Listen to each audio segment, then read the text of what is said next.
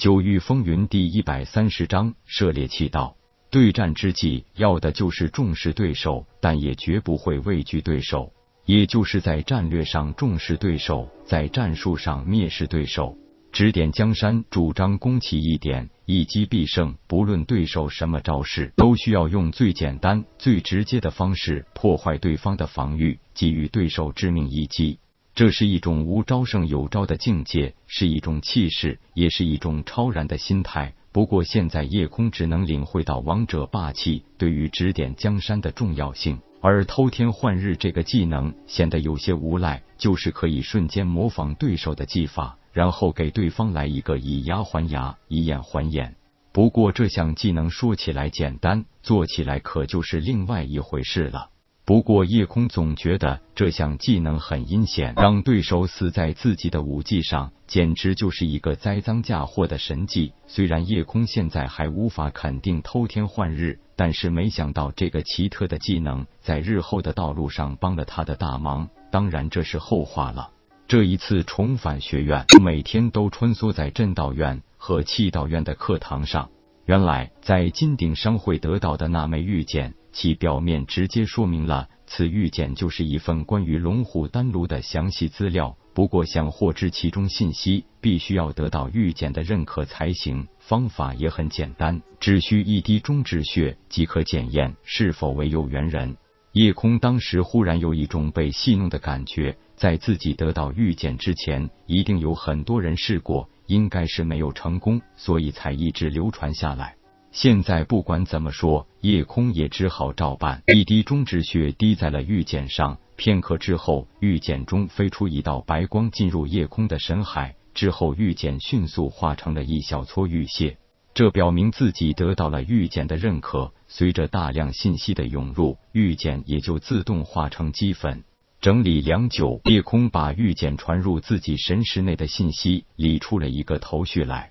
过了很长时间，消化了所有的信息，夜空开心的笑了。他知道自己这一次赚大了，因为玉简是界外顶级炼器大师杨乾所留，不但详细记载了当年他修复龙虎丹炉的全部过程，更是将他一生的气道传承留在了玉简内。不过，在这道白光信息之中，有一个小光团，好像被一种奇怪的力量封印了。杨乾的意思是。只有达到凝神境的修为，才能打开封印，从而知晓其中最重要的一些信息。从杨乾大师的记载中，夜空知道了龙虎丹炉原本是叫做四神造化炉，乃是一件极品神器。通体采用赤炎精铜炼制，炼制过程中加入了青龙之鳞、白虎之血、朱雀之羽和玄龟之甲四种神兽的精华，并且融入了至精至纯的水。火、风、雷四种天地灵气，是数万年前的一位气道大家杨岩损耗毕生心血打造而成。丹炉成型之际，也正是这位气道大师杨岩以身殉道之时。辗转流传数万年，直到两千年前，在数位超级强者一场争夺战中被震碎成了四片，从此一件神器宣告毁坏。杨乾作为杨岩的后世子孙，有幸寻到了四块残片，也是耗费了半生心血将其修复。但是只存一丝青龙白虎之气，品阶也只能算是极品灵气了。所以杨乾为其取名龙虎丹炉。可以说，夜空是从来没想过要学习气道的。没有修武之前，丹道就是他唯一的目标。不曾想这一次却是意外的，他铭记于顶级炼器大师杨乾的传承。气道与丹道很相似，往往有极其类似的相通之处。不但都需要火属性灵脉为基础，最关键的一点都是对火候的掌控。唯独不同的是，炼丹更多的是文火温养，炼气更多的是武火淬炼。武道世界的炼气与凡俗打造兵器是完全不同的两种概念。不过，两者皆分铸造和锻造两种工艺。所谓铸造，就是融化金属倒模成型；所谓锻造，就是通过锤炼成型。当然，往往还有兼而用之的情况。凡俗为铸器，就是用凡火炼化金属成汁液，倒入器模内成型；锻造就是将烧红的金属经过不断的捶打淬炼。凡俗打造是一种外炼法。